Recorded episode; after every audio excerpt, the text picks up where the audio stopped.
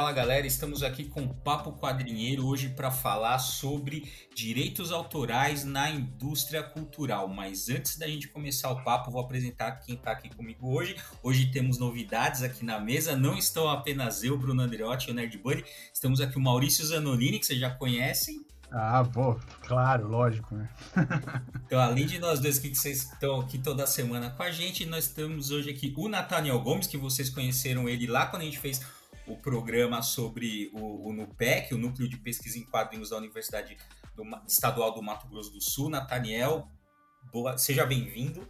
Obrigado. Eu estou pagando para ver, já que o assunto é direitos autorais, eu estou nessa Opa, onda. Muito bem. Então, Nathaniel, como vocês sabem, ele coordena ali uh, o NUPEC, tem um trabalho bem legal. Se vocês perderem esse episódio, vai lá no, no, Papo Quadrinheiro, procura ali Papo Quadrinheiro NUPEC, que vocês vão conhecer bastante sobre a história do NUPEC. A Nathaniel ele também coordena junto com o Daniel Abrão, que não está hoje aqui com a gente. Mas a gente tem outro uh, membro aqui do NUPEC, do Núcleo de Pesquisa em Quadrinhos, que é o Bruno Feitosa. Boa noite. Bom, se o Nathaniel tá pagando, então eu quero receber. Boa. Ixi, mano, tretou, hein? Tretas de direitos autorais hoje aqui, é, ao vivo. É.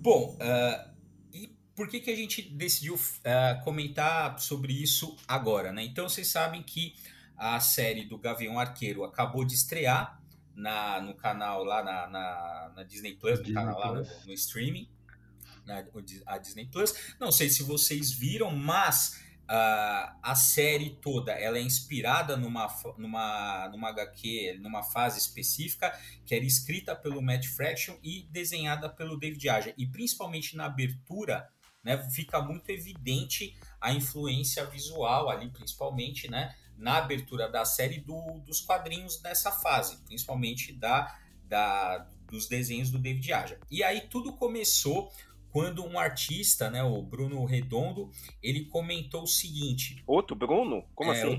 é, é, é, o Bruno Verso aqui, a gente tá no Bruno Verso. a guerra dos Brunos. É, e ele comentou, falando assim, pô, né? A série tem toda aquela abertura ali e não acredita ao David Aja, né? Ah, perdão, e não, não, não acredita ali o, o Matt Fraction. O Matt Fraction e tal. E aí o David Aja comentou, falou, pô, mas é, não, é, não é só para não é só para acreditar o, o, roteirista, né? O desenhista também faz parte, né? No caso ele, né? Pô, também sou é uma, é uma criação em equipe. E aí tem a, a cereja do bolo que ele fala assim, melhor ainda não precisa acreditar. Fala um negócio, não é bem isso, mas fala, não, melhor ainda, não precisa acreditar, paga, paga que é melhor. Porque é justamente isso, né? É, eles são contratados ali como, como freelancers, né? Então é, é pago, né? Então você vai lá, é, eles te pagam para fazer aquele trabalho, você entrega, acabou. E depois você perde, né? Os direitos daquela sobre aquela criação e não tem muito o que fazer porque você também não sabe né o que, que se aquilo vai virar um filme se aquilo vai sei lá ser um fracasso porque também tem essa possibilidade. Você pode ir lá fechar o seu trabalho o negócio é um fracasso de vendas e acabou mas você nunca sabe quando vai virar um filme uma série agora como é o caso. Uh, é. e desculpa falei falei não manda manda vai. Então ia, ia comentar que isso né essa, esse problema uh, sobre a questão dos direitos autorais na, no que envolvem, né? Agora envolve toda uma indústria, né? Assim, não é só apenas os quadrinhos, mas também essa indústria de adaptações aí que foi criada, que está bastante forte aí nos últimos 20 anos. Mas também que isso é um problema que você tem, que é meio que fundante ali nas histórias em quadrinhos, porque a história ali na indústria dos, do, das histórias em quadrinhos de super-herói começa né, quando o Jerry Siegel e o Jerry Schuster vendem os direitos do Superman por apenas 130 dólares. Quer dizer assim, quanto que o Superman deu de lucro para a DC? Né? E eles ganharam apenas 130 dólares. Teve todo um processo ali que se arrastou por anos né? Até você ter a, a devida não só, né, assim, também a devida compensação financeira, mas também os direitos sobre o, o crédito mesmo que você vai dar. Hoje tá, hoje tá certo, todo, todo o que tiver do Superman aparece lá, criado por Jerry Siegel e Jerry Schuster, mas nem sempre foi assim. Aí a gente, eu acho que tem um problema É, a, com, não, não existem respostas simples para essa questão porque hoje a gente vive uma uberização de várias áreas, então você não tem nenhum vínculo trabalhístico, trabalhístico mas esse tipo de realidade, em algumas áreas no, no, nos Estados Unidos, é bastante comum, infelizmente. Não é que eu defenda isso, uhum. mas tentar entender esse processo. Os dois eram muito jovens quando criaram o Superman, sabiam disso, eles queriam criar pastinhas onde dava dinheiro, mas conseguiram espaço aí, é, criando, vendendo os direitos para a indústria dos quadrinhos. E aí, qual é o acordo feito de. Tem até uma adaptação em formato de quadrinhos também, que conta um pouco dessa história, bem biográfica. Qual é o acordo que eles fazem? Ó, vocês vão trabalhar aqui pra gente, senão tem quem trabalhe. Então, essa lei do, do capital é muito perversa. É, se eles não fazem isso, eles ficam desempregados, não vendem os direitos. E aí, como é que a gente equaciona esse negócio? Eu, eu não tenho uma resposta tão simples assim. Senão a empresa também para de arriscar, porque ela uhum. quer lucro, né? Então, de verdade, eu acho que a gente está no, no fio da navalha nessa brincadeira. Sim, né? Porque é, se a gente pensar né, de uma maneira mais ampla, né? Sim, se a gente está inserido né, no sistema capitalista e todo, tra todo trabalhador é explorado. Né? Você vende o que você pode, sua mão de obra. Assim, o quanto a empresa ou qualquer lugar, pode ter certeza, o quanto você recebe não é o quanto o, o, teu, o teu trabalho vale. Porque se o teu empregador pagasse para você o quanto o teu trabalho vale, não teria lucro. Simples assim. Então, a Marvel ou qualquer outra empresa nunca vai pagar para esses artistas aquilo que, é, assim, aquilo que eles lucram com eles, né? O que seria o direito. O que faz, uh, por sua vez, muitos artistas tentarem ir para editoras onde eles têm um maior controle sobre os direitos da criação, como por exemplo a Image Comics. Né? A Image Comics ela é muito atrativa por conta disso. Uh, os criadores eles têm mais controle sobre, sobre a obra, né? Ou então mesmo uh, você pega lá o Mark Miller, que tem o Millarverse lá, que ele já faz, ele já tem um esquema de negócio ali muito claro, que assim, ele faz quadrinho, né? Já tem, já pensando em como que ele vai vender aquilo, né? Que agora ele, agora ele tem um acordo lá com a Netflix que vai é, adaptar algumas obras dele. Adaptou o Legado de Júpiter, que infelizmente não deu certo, não sei se vocês viram, mas é uma pena não ter. Embora o quadrinho seja mil vezes melhor, mas a série era muito legal. E agora uh, ele tem o Super Crooks, que é também um quadrinho dele que foi adaptado para um, a versão anime, que infelizmente eu, eu tô achando que não vai ir para frente, porque não tá legal, não sei. não vai, eu tô sentindo que não vai dar certo esse Pilar Verso aí no, no, Netflix, cara. E, essas questões de, de, direitos autorais, igual o Nathaniel tava falando do, do Superman, né? Estando Superman, como, como que o cara iria imaginar que o Superman iria se tornar o personagem que ele se tornou, né? Hum. É, um outra, uma outra questão também é quando o Stan Lee criou o Homem-Aranha. Quando ele criou o Homem-Aranha, ele não imaginava que o personagem também seria tão, tão aceito assim, né? Se as pessoas, talvez, quando ele levou lá a ideia do Homem-Aranha, se o cara tivesse é, a, a comprado a ideia junto com ele, né? Talvez o cara não teria se arrependido, porque tem, tem uma história aí que, que circula que quando ele foi levar a ideia do Homem-Aranha, o cara falou assim, já se viu um, um, um, sujeito com características de aranha, com poderes de aranha, não vai dar certo, deixa, deixa isso quieto. Aí ele foi, produziu e virou esse é, vamos dizer assim, Fenômeno, herói, né? é bem aclamado e esse dia eu tava conversando com alguns amigos meus que eles preferem o Homem-Aranha que está no cinema do que o Homem-Aranha dos quadrinhos. Então, assim, né? Ah, mas tem... eu prefiro também esses, dos quadrinhos, tá apanhando tanto, já faz tanto tempo que eu prefiro do, do cinema. Atualmente eu prefiro, porque o coitado do homem. Ô, Maurício, até você falando Não, isso. Não, cara, olha, tá decepção dos quadrinhos, mas tudo bem. Tem, um, tem uma, uma, uma, uma, uma revista que eu li agora recentemente, no Homem-Aranha, é, que é a Cabeça de Teia. Cara, tá sensacional a, a escrita, do, do, do, a narrativa, o desenho. Tá bacana, viu? É, então, assim, são Vou gostos, né? É, eu, não, eu não desisto, eu não desisto. São, são, são gostos, eu digo assim, são gostos, às vezes são gostos peculiares. Mas enfim, né? Tem. É, porque assim, o, o, aquele cara que vai lá pro cinema, é, ele é um tipo de espectador, né? Então, assim, o cara, ah, que, o cara que tá ali envolvido com os padrinhos vai pro cinema, ele não vai ali a, a, indo achando, ah, eu vou encontrar ali alguma coisa, não. Porque ele tem que ir com uma outra visão ali pro cinema. Então, aí assim, né, os efeitos hoje.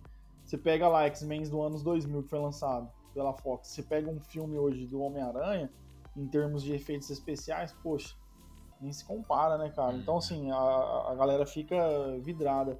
Mas, assim, pegando essa questão do, dos direitos autorais, é, tem que tomar muito cuidado com essas questões, né? Por exemplo, tem artistas que às vezes o cara acha que ah, cria uma coisa inédita e na verdade não criou nada inédito, né? Ele pegou traços ali de um, de um outro personagem foi e criou. Eu tava uhum. vendo isso, é, é, que às vezes rola essas tretas na internet, né? Ah, eu criei do zero o personagem. Não, você não criou, não criou do zero, tem traços de um outro personagem, tem você copiou traços de um desenhista, enfim. Né? É, ninguém é... queria nada, né? Assim, ninguém queria. Você comentou do Homem-Aranha, né? E outro uhum. grande injustiçado aí da, né, da, das, da indústria dos quadrinhos é o Steve Ditko, que uhum. criou o, o. que foi né, o co-criador junto com o, o Stan Lee, né? E você comentando essa questão dos traços, é, assim, eu, eu entendo por que, que o, os filmes super-heróis, ou por que, que essas adaptações fazem tanto sucesso. Porque, assim, aquilo ali é meio que eles pegam o supra-sumo de anos uhum. de trabalho, de quadrinho, de ideia. Porque, né, como a produção é maciça, tem ideia boa e ideia ruim, né? Inclusive, o episódio da semana passada, quando esse for ao ar, é justamente sobre isso, sobre ideias cretinas da, da indústria dos quadrinhos.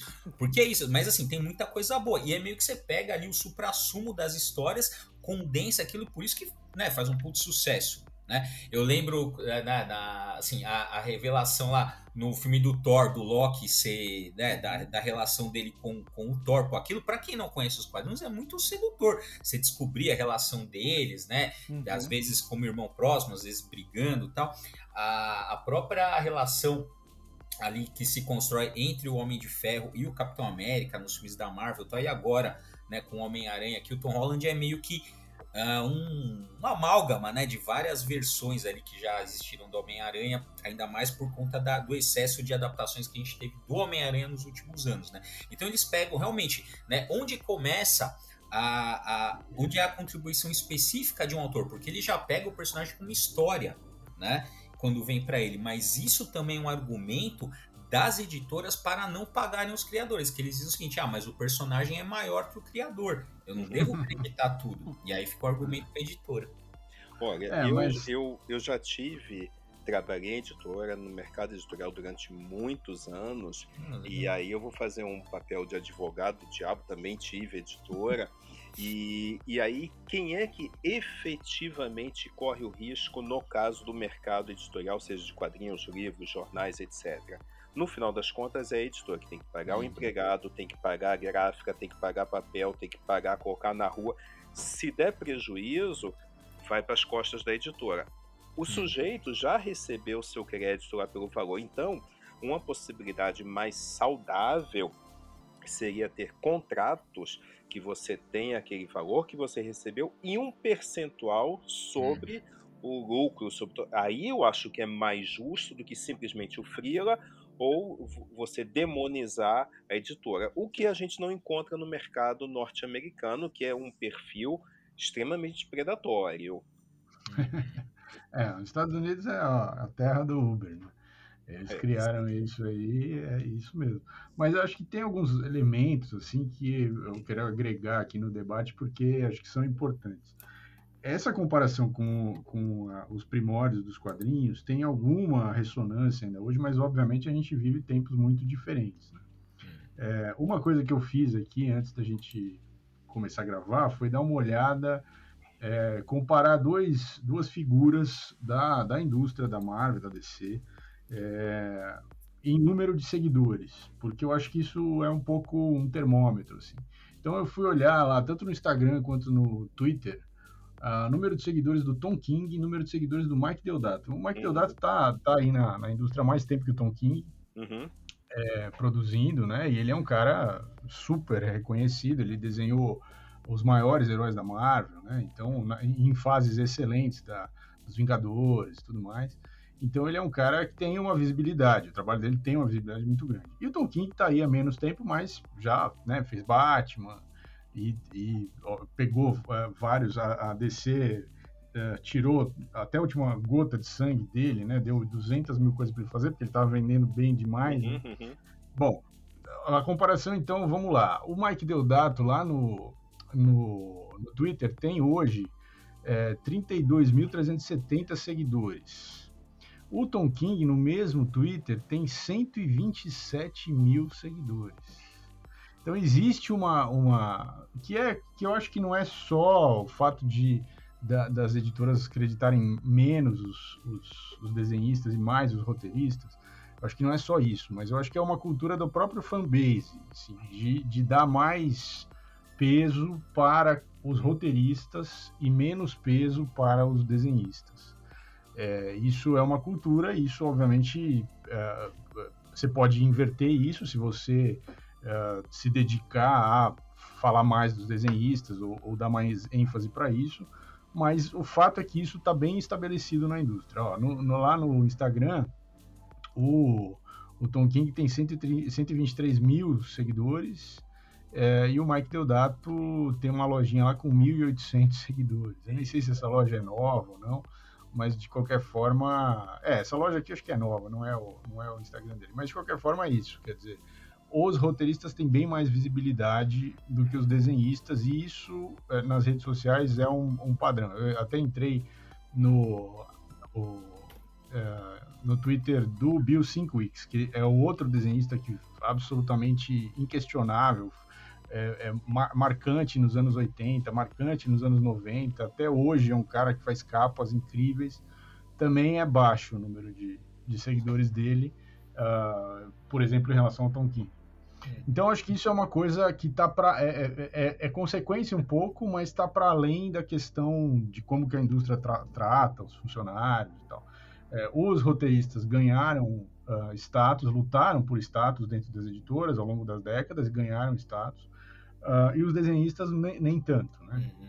É, a e gente... aí isso, é, desculpa te mas assim, a gente citou da, da Image, né? Então isso foi o que levou Aí. a Image a ser criada ali nos anos 90, né? Uhum. Porque foi, né, foi um grupo de, de desenhistas e a gente viu o efeito que teve isso. Pelo, assim, fez um puta sucesso, mas a gente olha a maioria daquelas histórias é o que você vê, o que, que você pega quando o desenhista tá trabalhando sozinho. É, é aquela. É, é, é, muito ruim, as histórias é. em si são muito ruins.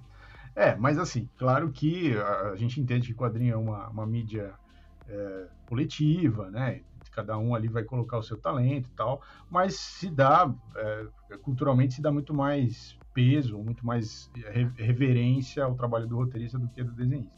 Isso é um aspecto. Outra coisa, que eu acho que é uma mudança radical, que tem a ver com os tempos que a gente vive, é a exposição, né? Porque, assim, uh, se a gente pegar o caso, uh, por exemplo, do Bill Finger e do Bob Kane, lá, os criadores do Batman, uhum o Bob Kane era o cara, sempre foi o cara desde a época da criação, é sempre creditado, uh, sempre, uh, quer dizer, a fanbase conhecia o nome dele.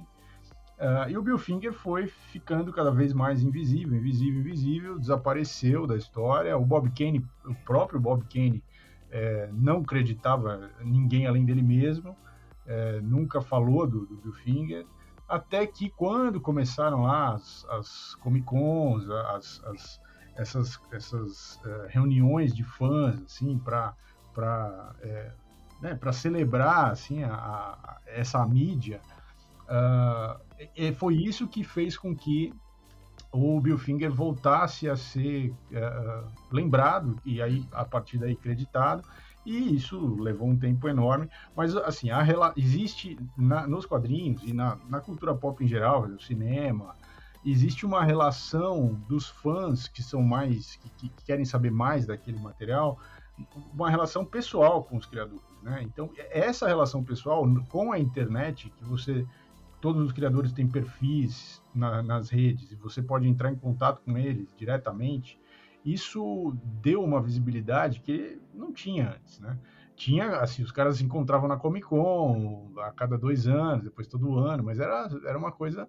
Agora não, se você quiser falar, eu quero, ah, eu quero ver o que o Tom King está fazendo agora. Você entra lá no Twitter dele, no, no, no, Instagram dele, manda uma mensagem pro cara, de repente vai que o cara responde, sabe assim, é uma relação muito mais próxima. É, então isso, isso é, cria um problema para a indústria, né? para a grande, para a corporação, porque eles passam a ser também a, a, a, divulgadores da corporação, a cara da corporação, a cara deles é a cara da corporação. Né? Então, quando, por exemplo, o cara, um, um desses caras flerta com o neonazismo, a corporação vai lá e manda o cara embora. É como tá você tem no, no, no, esporte, o cara recebe patrocínio da Nike, ou do que quer que seja. Se ele se envolve numa polêmica, corta tudo. É, corta tudo. Mas, mas, mas o inverso ainda, pelo menos, ainda não está proporcional. Quer dizer, uhum. o, o, a maior parte do salário de um, de um jogador, como Neymar e tal, é em contrato de propaganda. Quer dizer, o cara, a maior parte do dinheiro que ele recebe não é o clube que paga, é, é são as é, é, é, a visibilidade que ele dá para o clube enquanto o jogador que, que, que, paga ele. É, mas ainda isso, isso não acontece na indústria cultural, dizer, isso acontece na indústria uh, do esporte e, e, já acontece há muito tempo. Mas o fato é que esses caras são, são efetivamente a cara da, da, da empresa para a qual eles trabalham, né? mas eles não têm o devido reconhecimento. Então, uh, quando aparece um produto como esse, que tem uma, uma um alcance, né? Esse produto, a série do Gavião Arqueiro da Disney Plus, tem um alcance global e, e, e, o, e, a, e, a, e toda a, a estética da, da, da, série e da abertura tal é, é não é que é baseada, ela é exatamente aquela estética que o David Aja criou. É, é, fica é complicado realmente o cara não ser nem, quer dizer, não vai, ele não ganha nem um centavo e não é nem creditado. É, é muito, é, é, sabe, é, é muita uberização, a mentalidade uberi, uberizada do mercado americano é, é para uma coisa que, assim, a, a fanbase, acho, é, acho, provavelmente ficaria feliz e talvez até gostasse mais ainda da série se uh, o cara tivesse sendo creditado e tivesse recebendo, né? É, então, mas é que quando você acredita, você abre espaço para o cara exigir a compensação financeira. Uhum, né? Uhum. É, é, mas eu acho que tem que compensar. É Não, que é sem ponto. dúvida. É. Agora, como é que a gente vai fazer esse tipo de cobrança de uma indústria que nasce muito derivada de, da máfia, que é a indústria dos quadrinhos? Vocês devem é, lembrar daquele livrinho lá do. Que é um livro bem legal, Homens do Amanhã, que conta Sim. os podres aí da indústria dos quadrinhos de gente envolvida com tráfico, com máfia matando gente. Então, não dá para brincar com isso, não. Essa brincadeira de cachorro grande. É, e aí, só um, um, adendo, cara, eu, fiquei, eu, eu não sou gamer, tá, mas estava conversando com um amigo esses dias, ele comentou que a, na, a indústria dos jogos né, eletrônicos no, no Japão tem, a, tem também uma relação com a Yakuza, cara. Eu não sabia disso. É, um, amigo, é, um amigo meu esses dias falou isso pra mim, cara, a gente conversando lá. Ele, ele foi ele morou no Japão há muito tempo, foi alfabetizado lá e voltou pro Brasil, né? Hum. E, e ele tava comentando lá esses dias com a gente que, que lá é, a coisa é séria mesmo, é, é, é isso que você falou. É uma organização bem fechada. É, cara, é, ele falou assim que, que não é brincadeira, não. Não, mas é. me diga, me diga qual é a indústria, não importa, que, que é, produza um volume grande de dinheiro que não tenha nenhuma relação com crime. Eu ah, acho tá difícil. você pode até não saber, obviamente isso não é o tipo da coisa que você vai colocar como seu marketing, né? Mas fica, fica por baixo dos panos. É, lógico. Meu business plan é estou envolvido com a máfia, com a Yakuza e tal. a KGB. É, é porque veja, os, a, a, uma das necessidades primeiras do crime é, é, é legalizar o dinheiro. Uhum. Você vai legalizar o dinheiro aonde? É, tem que ser em algum lugar que tem um volume tão grande de dinheiro que aquilo vai ficar meio, vai meio desaparecer, não vai ficar óbvio que você está lavando dinheiro. Então, é, é claro que tem. ah, o capitalismo, né? Que delícia. É. Então, mas aí, uh, só voltando para a questão lá dos créditos, né, e da, da relação com a questão financeira, a gente também, uh, por muito tempo, também não, nem se, né, nos quadrinhos, você pega lá da década de 30, 40, não, também não aparecia os autores, né, Uh, isso foi recém, é, recente, relativamente recente, né? Teve uma guinada, né? Isso a gente pensar na, nos Estados Unidos, teve uma guinada muito forte na década de 70, né? Principalmente por conta da atuação do Neil Adams, né? Entre é, outros. É, perdão, na década de 80, né? De 70, 80 ali. Uh, o Neil Adams foi bastante ativo nessa, nessa luta, né? Pelos direitos, pela devida compensação financeira ali, porque já era um momento que se, né, já tinha essa percepção, já tinha uma lei, a história já tinha uma legitimidade em termos artísticos, né? Então não era, lembra que o Stan Lee assinava Stan Lee porque tinha vergonha, né, de, de dizer é, que ele escrevia, de pôr. Então assim, já é um outro contexto onde os quadrinhos já estão, já gozam, né, de uma de uma legitimidade cultural maior, então as pessoas querem assinar, querem ser, querem ser compensadas uh, financeiramente. So, é, por isso, né? E aí, o primeiro passo para isso é você reconhecer que aquela obra é de um artista X. Aí começa a aparecer, né? Tipo, ah, então ah, né, tem que aparecer ali o, todo mundo, né? Letrista, quem fez a arte final, quem coloriu, quem desenhou, porque é, é uma equipe criativa muito grande, né? Quando você trabalha, ainda mais história em quadrinho de super-herói, né? Que é, é, como é o ritmo, uhum. ritmo industrial, você tem que né, um monte de gente ali para fazer a edição não atrasar. É, é, você só queria levantar uma questão, você citou o nome do Stan Lee, né? É, lá na década de 60, que é quando ele, ele e o Jack Kirby eles é, vão lá e traz o personagem Thor pra, pra Marvel, né? É interessante destacar que eles trazem também toda uma, uma cultura nova, né? Cultura nova, assim, entre aspas, né? Eles trazem uma mitologia para dentro das histórias em quadrinhos. E aí, por anos, né, ali ficou. A, a, as histórias ficaram na mãos do, do, do Stan Lee e do, do Jack Kirby.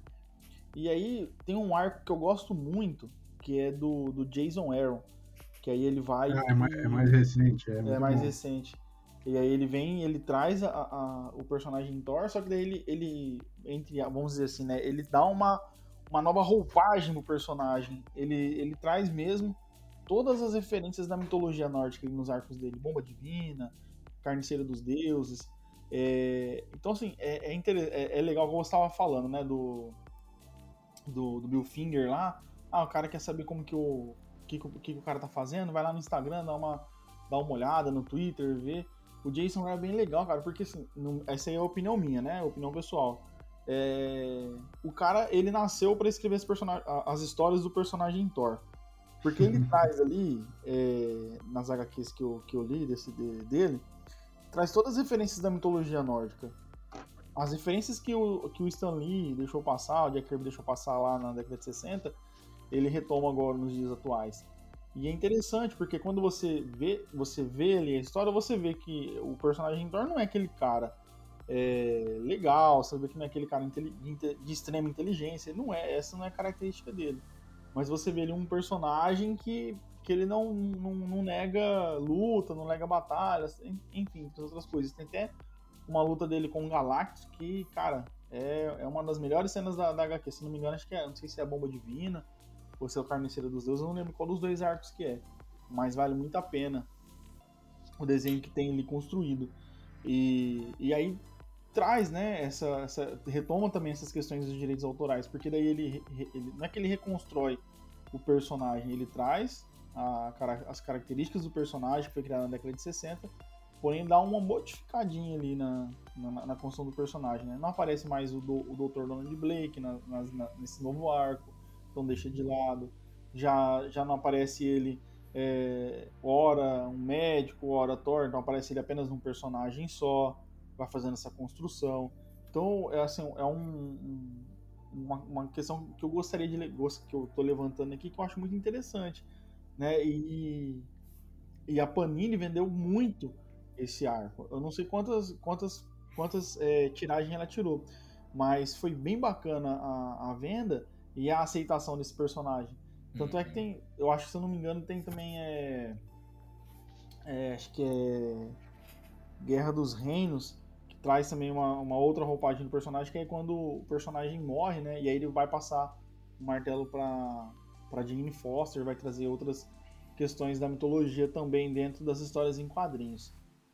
É, mas você vê que esse, essa, esse caso que você está contando é, vai parte dessa narrativa de alguma forma vai entrar no, no, na nova na nova novo filme do Thor nos cinemas, quer dizer que vai ter a Jane Foster empunhando o martelo. Uhum. Quer dizer, obviamente foi tem um autor que criou isso, né? Tem, é, um escritor sim, sim. que criou essa essa história. Esse autor tem que ser acreditado, uhum. porque essa história é, não é essa história não foi Stan Lee que fez. Não, então, não, essa é nova. Não tem nada né? a ver. É Isso é uma coisa que foi criada por um cara específico, como por exemplo Soldado Invernal, uhum. que foi criado pelo Brubaker uh, e que ele desenvolveu durante anos esse personagem nos quadrinhos.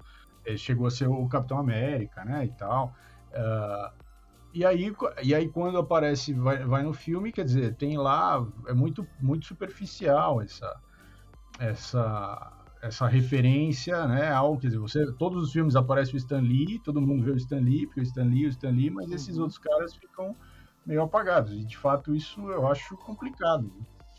Agora, eu, eu queria levantar uma outra questão dessa lei do direito autoral. Nos Estados Unidos, até um tempinho atrás, era 50 anos depois da publicação de uma obra, e tratando de produção, seja, audiovisual, seja impressa, etc, etc. E aí não sei se vocês sabem que a própria indústria mudou esse negócio ou forçou o Senado, o Congresso americano a mudar isso, porque quando a Disney é, nos anos 70 iria completar 50 anos da produção do seu primeiro material lá do, do, do Mickey Mouse, o 22, se eu não me engano, o 28, acho que é 28. É, o que, que eles fizeram? Da noite para o dia aprovaram a lei para passar para 70 anos, e agora já se fala, nos Estados Unidos são 95 anos. E aí uma indústria dessa como a Disney não vai abrir mão é, porque em 23 completa 95 anos, é isso mesmo, 23 completa 95 anos. Aí o, o Mickey Mouse, é, em tese, vai ser quem quiser produzir, vai produzir sem pagar direito, sem nada. É. Cara, é impossível em 2023 vai surgir uma lei botando para 150 anos, mil anos, não, isso, é, eternidade. É, isso, isso, também tem efeitos, não sei se vocês viram, isso daí não tem a ver com a indústria cultural, mas também a lei de patente, que é que está dentro da mesma lógica, né? É, por causa da história das vacinas e tal, os caras, é, a, a, essa questão das vacinas especificamente tem lá legislações que permitem a quebra das patentes por causa de de questões sanitárias né, agudas, então tem. Mas, mas para burlar esse tipo de legislação, a indústria, a indústria farmacêutica criou uma, uma sacanagem legal que é assim, eles não patenteiam a vacina, eles vão patenteando cada um dos uhum, processos uhum, uhum, que você fez para chegar no resultado final que é a vacina. E aí o cara não tem como quebrar todos esses, porque esses processos não são em si um, um, produto que vai resolver o problema sanitário. Então, e aí assim, a indústria cultural também, eh, eles podem, eh, sei lá, a Disney poderia achar uma brecha legal para para patentear só a orelha do Mickey, só o nariz do Mickey, só aí o cara pode, ah, eu, eu vou usar aqui o Mickey, mas não, mas a orelha é minha, você não pode usar essa orelha. Ah, não, mas esse rabo é meu, você pode usar esse rabo. Porra, aí é. A gente tem advogado para isso, óbvio. Né? Exatamente. Não, então, mas você tá, você tá falando isso, mas quando a, o processo, né? Porque demorou décadas, né, para ser resolvida a questão do, do Jerry Siegel Schuster contra a DC. É.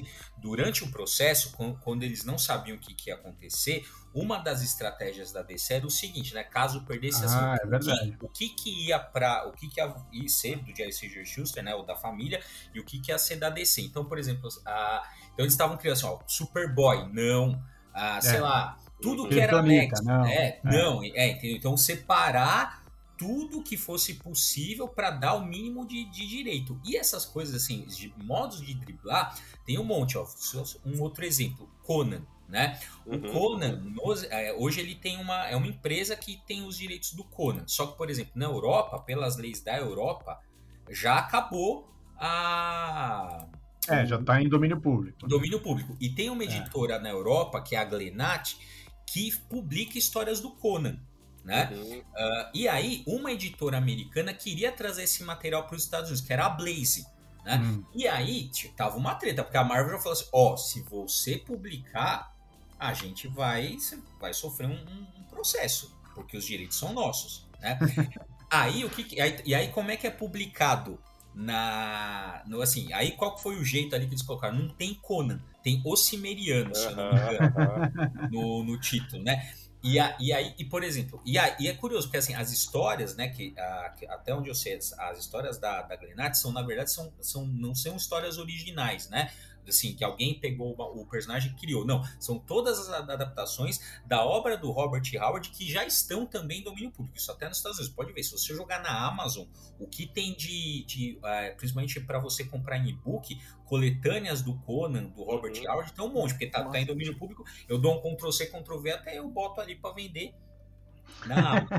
e a quantidade de obras que está saindo até aqui no Brasil é, sobre é o Conan né? Ou uh, que tem, uh, por exemplo, a Pipoque Nankin uh, saiu, tá, tem, né? Já terminou a, a, coleção, tem três volumes ali do, dos contos, tá uma edição muito boa. E uma outra editora agora também está lançando. Né? A, as obras lá do Robert Howard em outro, né, um outro formato, uma nova concepção editorial ali, mas é essência é, agora, é a mesma obra. Me corrijam se eu estiver errado no caso do Conan. Parece-me, não tenho certeza, que a brecha legal é que você cria a marca. Então, Conan o Bárbaro pertence à Marvel, Conan o Cimério é de não sei quem, Conan o Rei é de não sei quem.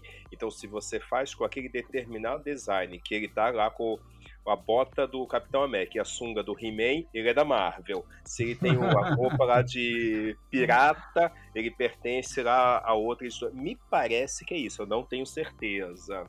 É, não sei, é, pode ser, não, não, não, sei mesmo aí esses menos. Sei que ali a Blaze, quando ele, ele, pelo menos não, até onde eu vi aqui, eu pesquisei, lançou ali no, nos Estados Unidos esse sem título, material, né, Conan.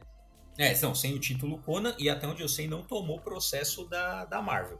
É, me parece, eu, eu teria que averiguar isso, me parece que eles podem lançar na Europa como Conan, mas nos Estados Unidos não. Aí tem essas questões legais. Aí teria que dar uma olhada, mas me parece que é isso, não tenho certeza, tá? É, e aí parece, eu tô, já ouvi boatos, não sei se também, que parece que a Pipoca Nankin vai lançar esse material aqui no Brasil. Cara, que eu já vi, é muito bom, cara, essas histórias dessa da, da Glenat, cara, porque essa adaptação, a, a, arte é muito legal, né? Porque a gente também, a gente vê aquele Conan a, da, da Marvel ali, eu, eu gosto, eu gostei bastante, inclusive o Bruno citou o Jason Aaron fez uma fase muito. Quando, logo que o Conan voltou para a Marvel, é, há uns anos ele atrás, escreveu. ele escreveu e é muito boa. E agora, no final do ano, vai voltar. Ele vai voltar a escrever com a fase Conan Rei, que é muito legal também. Uhum, uhum. É, tem um. É, eu, eu, escrevi um texto lá no blog dos quadrinhos. Ah, pensei que tivesse escrito sobre o Conan. Não, Desenhou o Conan. Não, também não. é, eu escrevi. Ó, o Bruno que gosta, é, que tem texto sobre o Conan, mas eu escrevi um texto há muito tempo falando sobre plágio, colagem, uhum. homenagem e tal. E tem um vídeo que eu referenciei lá no texto, que está lá no texto, que é de um cara chamado é, Kirk Ferguson. É, ele fez lá muito tempo atrás, sei lá, a gente tá velho, né? Melhor não falar datas, né?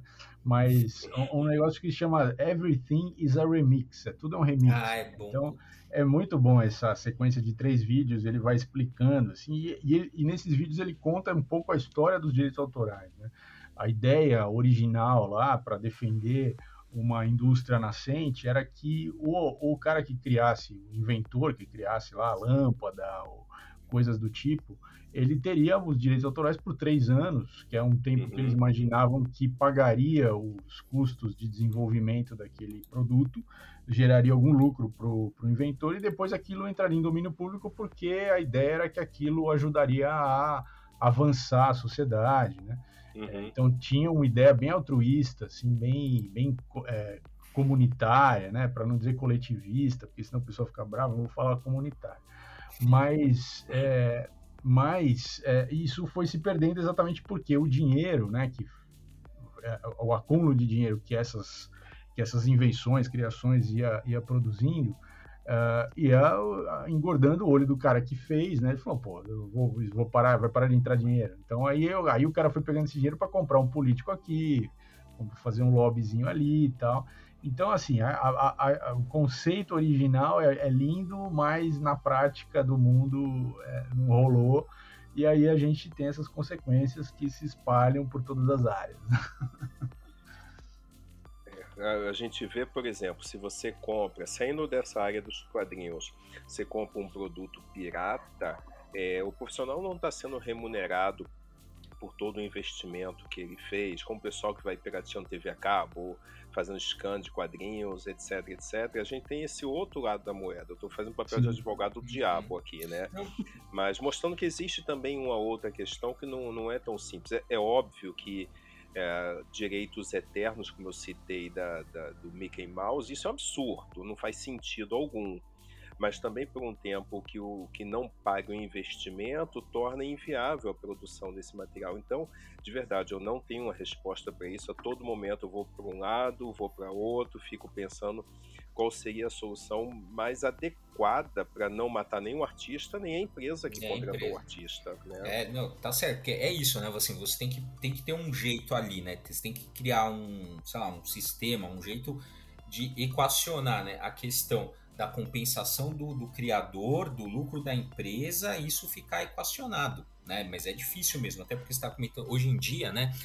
Com essa, ainda mais com a internet, né? Que você tem possibilidade de criar cópias infinitas com praticamente custo zero. Como é que você lucra, né? Ah, tem um autor que é o Maurício Lazarato, ele comenta porque ele trata muito da economia criativa, trabalho material, ele comenta, ele fala assim, ó, toda economia política é baseada na lógica da escassez, né? Então, uhum. e é assim que você pensou o lucro, né? A partir de então falta e eu produzo a partir da falta, né? Lei da oferta da procura, enfim, tudo pautado na falta. Hoje com a internet, principalmente com essas, né? Com filme, com você, como que você lucra na lógica da abundância?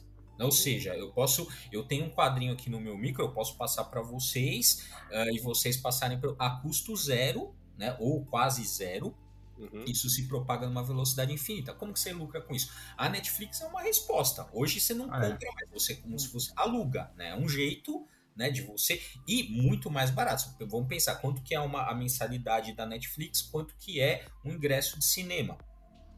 Né? Uhum. Uh, e agora a gente está, né? E uma época a, a, Netflix era a solução porque estava tudo lá e agora a gente está, cada empresa tá já tem o seu canal de streaming e tava. Aí já tem outro problema, né? Porque, claro, se assinar o Netflix estava resolvido, agora você tem que assinar Netflix, Disney Plus, Apple, HBO. HBO.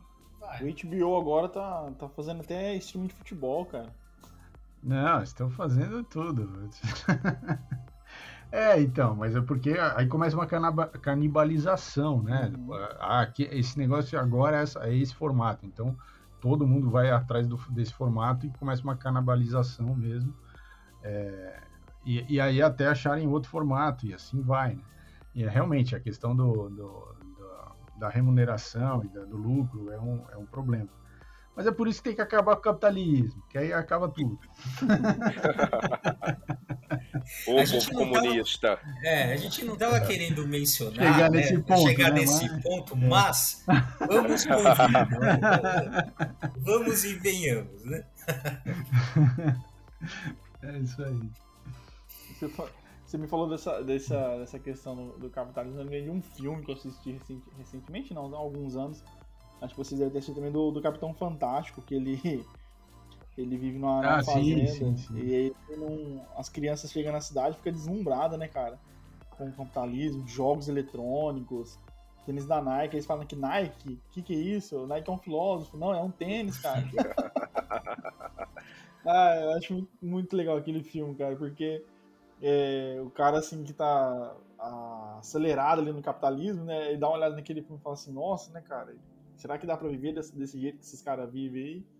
É questão de se pensar também, né? Adeus, é, Lenin. É, né, mas esse, é. é. esse, filme também é muito bom. Mas com certeza nesse mundo, nesse mundo é, Bom, pelo menos a princípio. Né? Não, cê, é, veja, se depois do, do depois do, do catástrofe, da catástrofe climática a gente vai achar meios, entendeu? Não, tem o apocalipse zumbi, não esqueçam. Ah, também, também. Então, porra. É que não vai ter filme, não vai ter série da Marvel nessa né, vai ter outras coisas. Né? Tudo bem, fazer o que é assim. É, pensando nesses, assim, nesse muito macro, não sei também como é que vai. Mas, por exemplo, vai pegar é, o Carlos Ruas lá de um sábado qualquer. Pô, o cara, uhum. ele Nossa. se mantém por financiamento é próprio, né? Coletivo ali, uhum. ele vende os produtos dele, catarse e tal, pô, e o cara tá ali, tá lucrando com o trabalho dele, que é excelente, e criou ali um meio de, de conseguir viver sem intermediário, né? Sem ter que vender a força de trabalho para nenhuma, né? Ou quando ele faz é muito pontual ali e já sabe qual que é o negócio, né? Tanto é que tem muito uh, autor de quadrinho, né? É desses nomes grandes aí, o próprio uh, Tom King e tal, ele tem os trabalhos dele na Image ou, ou editoras que permitem um trabalho mais ou até selo, né, como a Vertigo também ali que é extinta, a Vertigo que tem ali uma uma, um controle maior sobre, sobre as criações, né? Mas é, é um pouco, infelizmente, se a gente pensar em quadro de super-herói, é um pouco o jogo que da indústria. Assim, você vai lá, você pega, né? Você, você galga ali a tua, a tua trajetória a, até você conseguir um personagem grande, né? Você consegue um nome com aquilo e depois você vai tentar suas coisas mais autorais, porque você já tem um nome e você migra aquela tua base de fãs quando você vai fazer projetos mais autorais. Uhum. Você bem lembrado você ter falado do Catarse, do, do, do, Carlos Ruas. Cara, tem muito trabalho bom lá no Catarse, né? De, de, de, uhum. de autores brasileiros. É, um sábado qualquer do, do Carlos Ruas, eu tava, eu tava até é, hoje mesmo, eu tava relendo uma, uma HQ dele, do, um sábado qualquer, e tava pensando, né, cara? Falei assim, nossa, cara, como que, que no Catarse tem coisa boa, tem, tem artista bom, e, e o cara luta ali praticamente, vamos dizer assim, né, sozinho. Porque ele vai divulgando o trabalho dele na, na internet o pessoal que gostar ali vai, vai, vai aderindo. Tem o Edgar Franco também, que tá no Catarse, tem muito, tem muito material bom dele lá no Catarse também.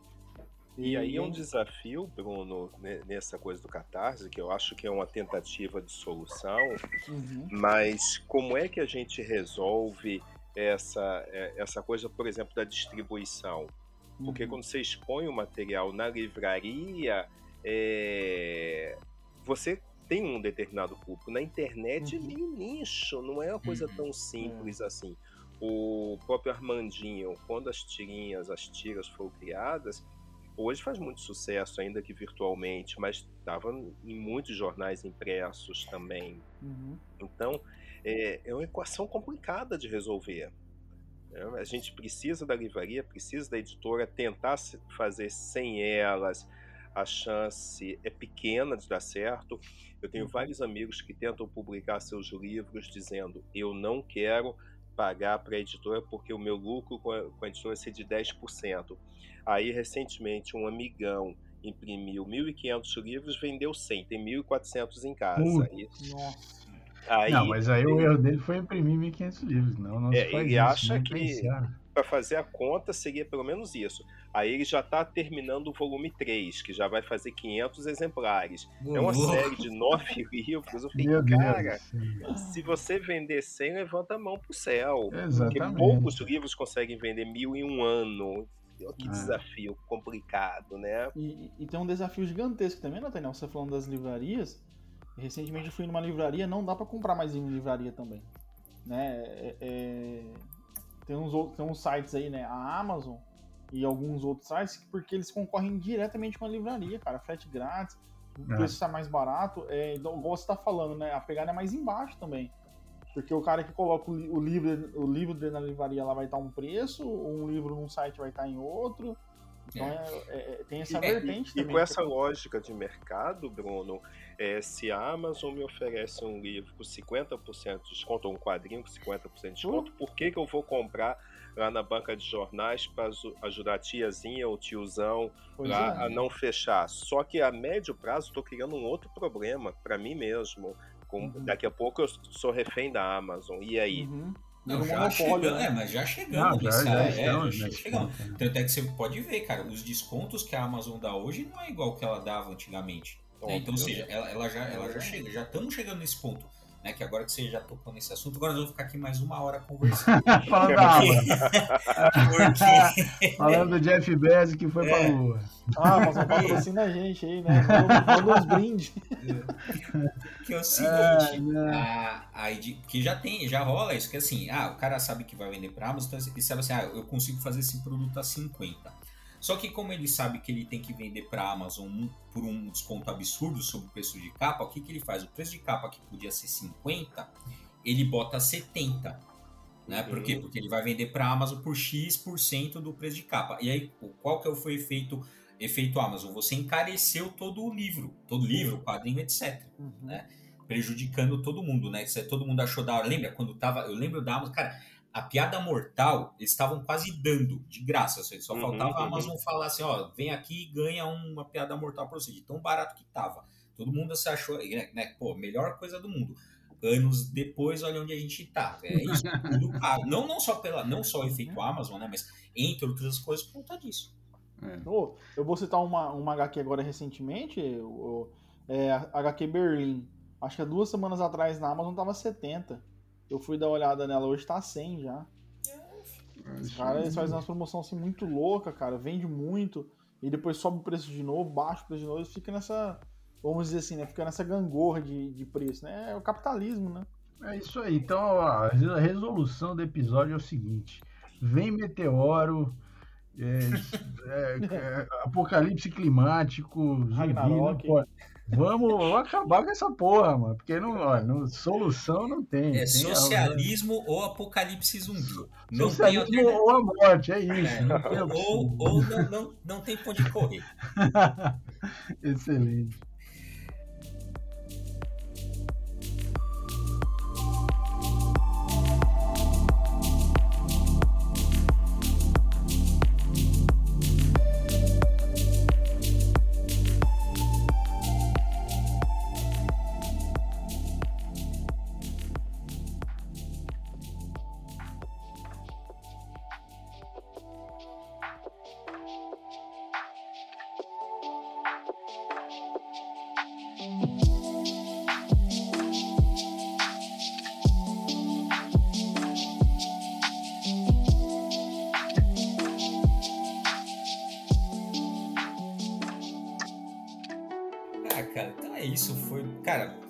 Legal o papo de hoje. Nathaniel, Bruno, obrigado por vocês virem aqui é, conversar com a gente. Foi muito legal o papo. Obrigado, prazer enorme. Eu que agradeço demais em trocar ideias e tô sempre às ordens. Cara, brigadão. É, foi um prazer participar com vocês aí. Espero ter superado as expectativas e fico aí é, me oferecendo já para uma próxima, uma próxima conversa, né? Um próximo bate-papo. Não, legal. Ah, chamaremos, valeu, chamaremos. Sim, valeu sim. demais. Não, venho, a gente vai trazer o pessoal do. Não, eu sei que o Nupec é muito. Tem mais gente aí no Nupec que a gente quer conhecer, quer trazer sim. Então, pessoal, fica ligado que vai ter mais Nupec aqui no, no Papo Padrinheiro. Sigam a gente na, nas redes sociais. O Nupec também tem que fazer o jabá de vocês. Nupec, eles têm um canal no YouTube muito legal. Tem muita coisa ali, sai vídeo praticamente todo dia, às vezes até mais de um vídeo por dia. Então, quem quiser é, e não é só para pesquisa, é para pesquisador também, mas assim, é, para pesquisador é legal, mas se você não pesquisa quadrinhos, mas gosta né, de um assunto, né, de, de, conhecer um pouco mais aprofundado sobre histórias em quadrinhos, sobre cultura pop, vale muito a pena conhecer o canal deles no YouTube e tem um perfil também no Instagram legal também que eles fazem as divulgações. Tem mais uma coisa que eu esqueci? Tem sim. Ano que vem tem quadrinheiros e no PEC todo mundo junto no evento Opa. que a gente está organizando, mas a gente conversa uhum. mais à frente. Ah, verdade. Vai ter, esse, vai ter esse crossover épico ali. Então, é maxi série ou é um crossover? a maxi série agora no vai culminar no, no, no evento. Boa. Muito bom. Então é isso, gente. Até semana que vem com mais papo quadrinheiro. Até, obrigado. Até. Obrigado. Falou. Valeu.